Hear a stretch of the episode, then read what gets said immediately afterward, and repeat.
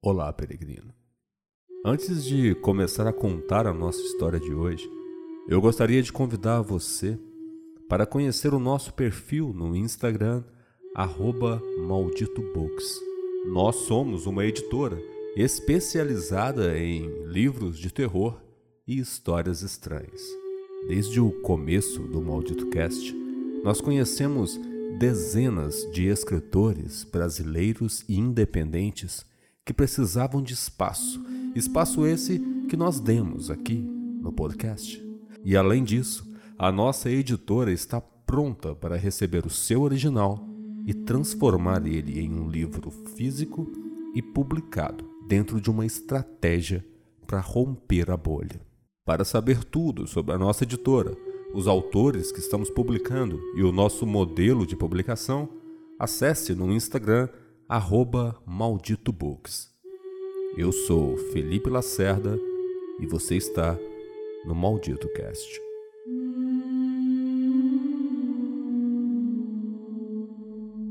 Esse podcast é narrado, editado e pensado para uma experiência muito mais imersiva usando fones de ouvido. A ambientação e a sonoplastia são feitas com muito cuidado para colocar o ouvinte dentro da história. Coloque seus fones de ouvido e seja bem-vindo ao Maldito Cast.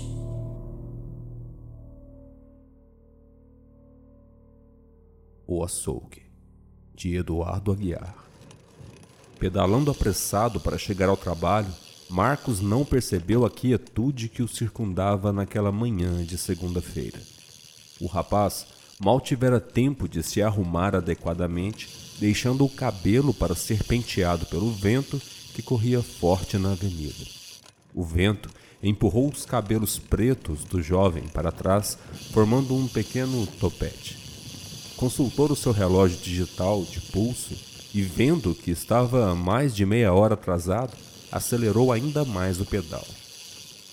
Cruzou a avenida que ligava à Praça Central e, ao olhar ao redor, sentiu-se estranhamente só. Não havia o menor sinal de movimento nas ruas e calçadas. As casas localizadas no entorno da praça do jornal de Cercânia estavam fechadas como se os residentes tivessem saído para férias fora da cidade. O ciclista teve de relance a estranha sensação de ser o único, ou o último morador do município a vagar por suas ruas. Ué, cadê o povo? comentou em voz baixa, olhando para o bairro esvaziado. Em plena segunda-feira e nem um vira-lata eu vi até agora. A única companhia de Marcos era sua velha bicicleta, a qual já tinha ido a todos os cantos de cercânia montado nela. Subiu o meio-fio, saltando com habilidade, pousando sem perder velocidade na calçada. Ao se aproximar da praça circular, com o chafariz em formato de tartaruga no centro, respirou um pouco mais aliviado, vendo vários carros estacionados ao longo dela. Ah, pelo menos a turma do trabalho está aí. Esboçou um breve sorriso ao ver o carro do editor-chefe do jornal. Putz, eu nunca pensei que eu ia gostar de ver o carro do patrão. Envolveu a corrente da bicicleta prendendo-a com o cadeado na haste de ferro próxima à parede lateral do prédio do Diário de Cercânia, se dirigindo em passos apressados para a porta dupla do saguão de recepção. Antes de puxar a porta, senti um frio percorrer-lhe todo o corpo, eriçando os pelos da nuca. Hesitou por um instante, olhando por sobre os ombros como se procurasse alguém lhe espreitando. Abriu a porta e escancarou a boca sem emitir nenhum som. Boquiaberto, vislumbrou o cenário caótico à sua frente. A sala inteira estava de ponta cabeça com todas as bancadas derrubadas, papéis espalhados pelo chão, telas de computadores estilhaçadas, janelas quebradas com vidros caídos pelos cantos. Parecia que um tornado havia passado por ali. O rapaz andou devagar, tentando encontrar alguém no meio daquela bagunça. Percorreu a sala de cabo a rabo, não encontrando ninguém no recinto. Os únicos sons que se ouviam eram de seus próprios passos e o de sua respiração, que se tornava mais e mais nítida naquele silêncio sepulcral instalado. Tem, tem alguém aqui? perguntou em voz alta ao chegar perto do corredor que dava para a sala de redação. Que porra toda foi essa, gente? Falou baixinho ao ver manchas de mãos ensanguentadas nas paredes do corredor. Marcos estacou por um tempo, fitando aquelas manchas de sangue que preenchiam quase todo o corredor. Sentiu-se como um intruso invadindo a cena do crime, comprometendo o trabalho da perícia. As primeiras lâmpadas fluorescentes ao longo do corredor piscavam e as últimas estavam apagadas, deixando o final do corredor às sombras. A curiosidade vencera o receio e o jovem prosseguiu caminhando com cautela em passos suaves, procurando evitar qualquer ruído. Quanto mais se aproximava da sala de redação, maior era o cheiro ferroso de sangue invadindo suas narinas. Marcos pôs a mão na boca ao sentir ânsia de vômito, vendo alguns fragmentos ósseos espalhados pelo piso do corredor. Numa primeira vista, julgou-se tratar de pequenos pedaços de crânio, ainda com alguns miolos aderidos. O cheiro pútrido se tornou tão pungente ao observar aqueles resquícios de massa cinzenta que ele se curvou para frente deixando escapar um jato de vômito no chão. Passou a mão limpando a boca, se erguendo com dificuldade. Ao retomar a caminhada, se desequilibrou, tendo que se apoiar na parede para não cair. Ao finalmente chegar à sala de redação, tomou um novo choque. Ao ver, mesmo com dificuldade pela pouca iluminação, a sala de redação totalmente arruinada, como se uma invasão bárbara tivesse acontecido lá há pouco. O odor de sangue estava à beira do insuportável. A vista de Marcos, aos poucos, se adaptou à escuridão, e logo ele conseguiu ver o tanto de sangue coagulado presente em quase todos os móveis e bancadas. Um puta massacre aconteceu aqui. Foi o pensamento que ecoou, gritando em sua mente. Então, um barulho rasgou o silêncio, fazendo Marcos saltar como um gato assustado para trás, com os olhos escancarados dirigidos para a porta do gabinete do editor-chefe. Marcos se agachou, ficando atrás de um balcão que estava caído de lado. Ficou ali por algum tempo, olhando fixo para a porta do escritório de Mário, o editor que mandava em tudo no diário de Cercânia. A frequência cardíaca disparou quando viu a maçaneta da porta girar devagar. Marcos se aninhou ainda mais no meio daquele amontoado de balcões e caixas de arquivo, parecendo uma tartaruga recolhendo o pescoço no casco. Os olhos do rapaz se mantinham atentos na porta que se abriu, revelando uma moça falando numa voz tremida e quase sussurrada. Marcos, vem pra cá. Sou eu, Alessandra. O rapaz virou o rosto, olhando para todos os lados da sala. Ainda estava aturdido por tudo o que presenciara até ali. Porém, aquela voz, mesmo em tom tão baixo, não lhe era estranha. Era a voz da redatora Alessandra. Marcos, um tanto ressabiado, se levantou discretamente, se locomovendo meio agachado, indo às pressas ao encontro da redatora. Alessandra entreabriu a porta, olhando para todos os cantos com olhos vigilantes. Assim que Marcos passou pela porta, a redatora a fechou num movimento enérgico, tanto quanto discreto. Que, que merda é essa lá fora, Alessandra? Perguntou, denunciando o nervosismo em sua voz. Desde que saí de casa eu não encontrei uma viva alma. Apontou o dedo para a porta do escritório. E aqui tá tudo zoado com sangue para tudo quanto é lado. Alessandra escutou tudo sem tirar a atenção do seu frenético interlocutor de semblante tenso, olhando vez por outra para fora do gabinete. A redatora deu um passo à frente, colocando a mão de modo suave no ombro de Marcos, lhe dizendo num tom calmo: Por favor, Marcos, se acalme. Tracionou levemente com os dedos o rosto do rapaz para que ele a olhasse nos olhos. Eu também não sei o que está rolando aqui. Olhou para o chão, respirando fundo. Só sei que um grupo de homens vestindo macacão e avental de açougueiro entrou aqui e pegou todo mundo. Marcos fitou longamente Alessandra, que ao acabar de falar, levou a mão no rosto, enxugando as lágrimas. Foi uma loucura, Marcos. Uma coisa horrível. Os caras de avental chegaram de repente, chutando a porta da recepção. Empunhavam pistolas de ar comprimido e um cutelo e martelo de carne presos na cintura. Ninguém entendeu nada. Tudo muito confuso e surreal, sabe? Do nada, surge um bando de homens que pareciam saídos de algum açougue, nos ameaçando e perguntando nossos tipos sanguíneos.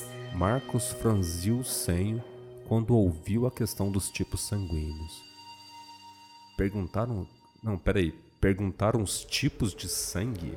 Agora foi ele que pousou calmamente as mãos nos ombros de Alessandra, procurando olhá-la bem nos olhos. O, o que eles queriam com isso? Eu sei lá, Marcos. Tirou as mãos do rapaz de seus ombros.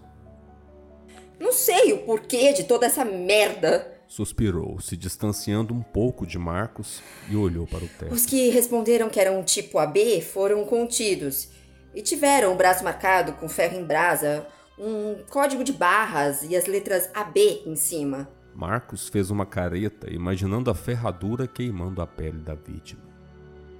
Alessandra olhou para a janela do escritório e, com um olhar distante, em meio a lembranças, falou num tom baixo, como se estivesse diante do padre no confessionário. Já aqueles que responderam que eram do sangue tipo O ou A foram enfileirados sob gritos e ameaças. Em seguida, levaram um disparo de ar comprimido a queima-roupa na cabeça. Espirros de sangue jorraram, melando tudo ao redor. A redatora passou a mão numa mancha de sangue em sua camisa de botão branca. Essa mancha aqui, por mais que eu lave, nunca vai sair, Marcos. Ela foi do sangue que esguichou da cabeça de Eufrásio, nosso colunista esportivo. Ao lembrar de Eufrásio e na forma cruel e fria que foi executado, Alessandra desabou, sentando no chão e se recostando na parede, pondo-se a chorar. Marcos esbugalhou os olhos, imaginando os jatos de sangue jorrando das cabeças. Engoliu em seco, temendo ter o mesmo destino de Eufrásio, que era um dos que tinham amizade genuína com ele. Em silêncio, o jovem lamentou profundamente aquela perda. Consternou-se vendo Alessandra sentada e colapsada na sua frente. Se abaixou, juntando-se à amiga fragilizada e a abraçou. As lágrimas de Alessandra caíram por sobre os ombros de Marcos, que ao senti-las trouxe o rosto da colega para mais junto do peito. O rapaz fez um carinho, alisando os cabelos castanhos escuros da redatora, o que a fez relaxar, reduzindo o choro e respirar de modo mais leve. Marcos, abraçado a Alessandra, olhou com mais atenção para o ambiente do escritório do editor-chefe ergueu uma sobrancelha, observando intrigado a arrumação impecável do gabinete. Aquela organização toda destoava em muito do caos encontrado nas outras dependências do jornal. Pelo visto, ninguém tinha entrado ali, como se o gabinete do editor-chefe fosse um local proibido para invadir. Alessandra, como que você conseguiu fugir dos caras? Olhou para ela, ainda alisando sua cabeça. Alessandra virou o rosto para o rapaz, falando num tom de voz que denotava a dor da lembrança. Quando eles me perguntaram qual era o meu tipo sanguíneo, eu não lembrei qual era. Eu realmente não lembro. Aí eles me pegaram pelo braço para me levarem para um tipo de caminhão frigorífero. Devia ter algum tipo de laboratório móvel dentro daquele caminhão e eles faziam um exame de sangue lá mesmo, não sei. Suspirou, se afastando um pouco de Marcos. Eu tava indo com eles com um deles me acompanhando, daí começou uma confusão, empurra-purra pelos corredores, gritaria, gente resistindo, uma loucura. Aproveitei um momento de distração do cara que me vigiava e corri, como nunca havia corrido antes, sem nem olhar para trás. Enquanto Marcos fitava o interior do escritório, sentiu um ar frio penetrando o escritório pela fresta da porta no chão. Alessandra se desprendeu de Marcos ao sentir aquela queda de temperatura e recuou até a parede, se agachando atrás de um balcão. Esse frio. Olhou para a porta, apontando para a brecha embaixo dela. Eles devem ter voltado. Eu senti esse frio quando eles vieram da primeira vez. Marcos olhou sem demora onde Alessandra apontara, notando uma névoa adentrando o gabinete. O rapaz bateu os dentes de tanto frio que se fez no interior do escritório. Ele olhou para Alessandra, que cruzara os braços, os esfregando, tentando se aquecer. Notou a expressão de pavor no rosto da redatora quando ela viu aquela névoa gélida se infiltrando no recinto. Ah, Alessandra, vamos embora daqui falou apressado, correndo em direção à mulher. É, eles devem ter voltado para pegar quem se escondeu. Com certeza vão aparecer aqui na sala do patrão. A redatora assentiu com um semblante meio catatônico. Parecia em choque ao sentir novamente aquele frio. Marcos chacoalhou os ombros de Alessandra, tentando trazê-la de volta ao momento presente. Vamos, Alessandra! Balançou os ombros mais uma vez, fazendo a cabeça dela chacoalhar. O que foi, Alessandra? Vamos vazar daqui logo. Passados alguns instantes, com Marcos tentando trazer a atenção de Alessandra, ela então fechou os olhos por um breve momento e os abriu, como se acordando de um sono intranquilo. Sim, vamos embora agora, Marcos. O rapaz se dirigiu até a porta, caminhando meio agachado, e olhou para a parte de vidro da porta. Passou um tempo abaixado, observando se tinha qualquer movimento fora do escritório. Nada se movia do lado de fora do gabinete. Tudo estava quieto e silencioso. Marcos colocou a mão para trás, puxando a manga da camisa de Alessandra, chamando sua atenção. Não tem ninguém aqui, Alessandra. V vamos sair de fininho. Alessandra concordou no movimento de cabeça e Marcos continuou seguindo na sua frente. Sua mão segurou a maçaneta, girando-a num movimento leve e rápido, evitando qualquer ruído. Ao abrir a porta, imediatamente sentiu o gelo que estava a sala de redação. Parecia uma câmera frigorífica. Alessandra o acompanhava de perto e entrelaçou o braço dela no dele. Os dois se aqueciam mutuamente enquanto andavam com olhares alertas. Nunca na vida Marcos, que trabalhava como entregador dos jornais, imaginou um dia ter tanta proximidade e intimidade assim com uma das mais prestigiadas redatoras do Diário de Cercânia. Os dois prosseguiram andando em passos discretos, olhando para todos os cantos. A sala se encontrava imersa na escuridão, as luzes apagadas.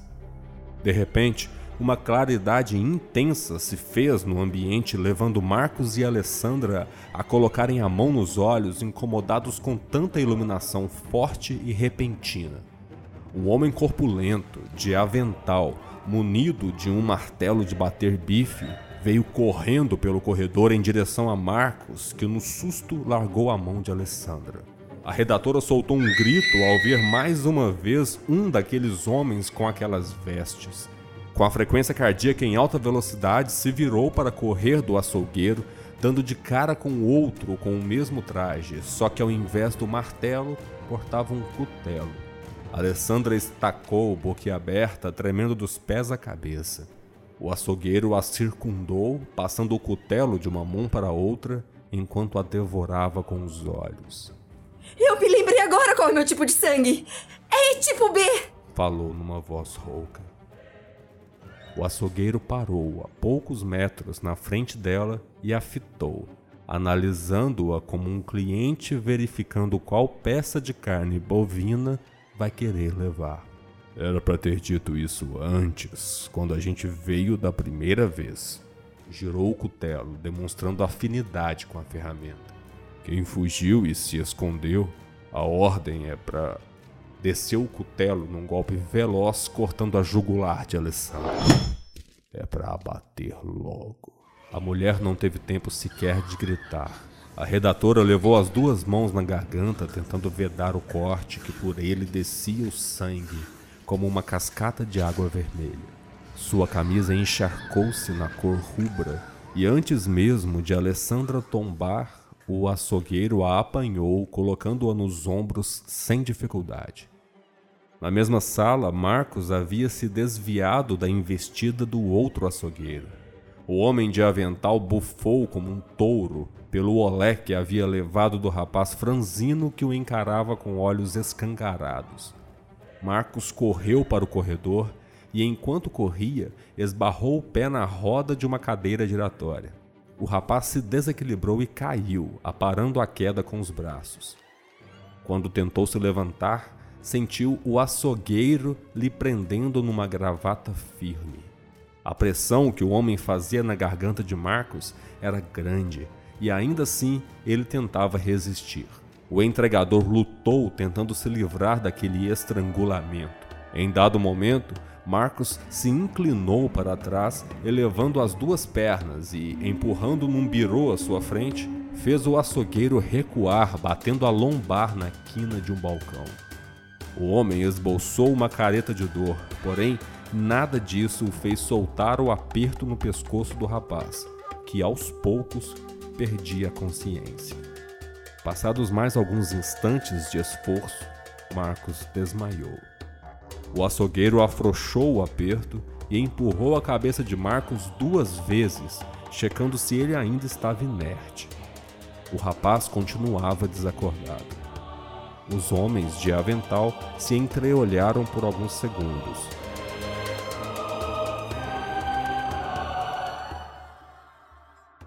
O que estava carregando o corpo de Alessandra falou numa voz calma e indiferente.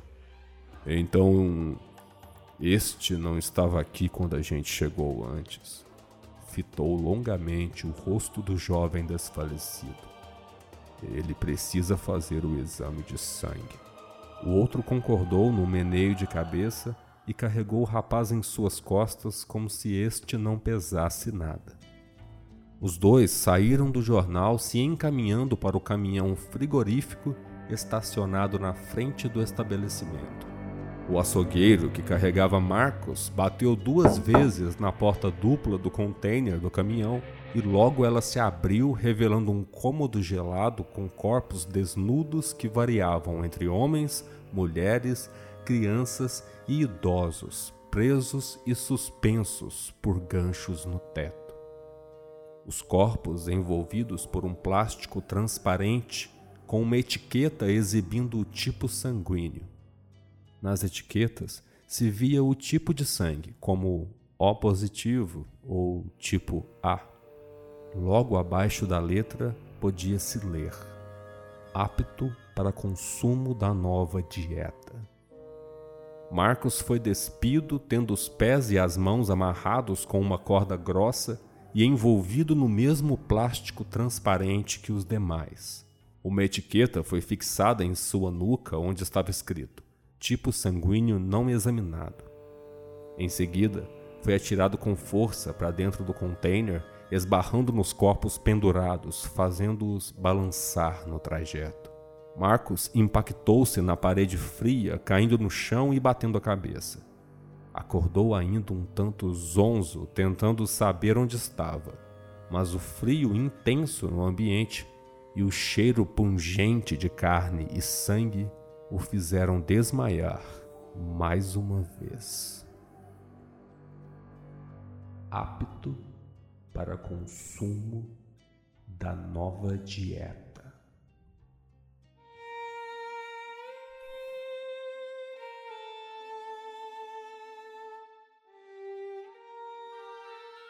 Você ouviu ao Maldito Cast. Escreva sua opinião sobre esse episódio e se inscreva no nosso canal. Muito obrigada pelo seu tempo e até o próximo episódio.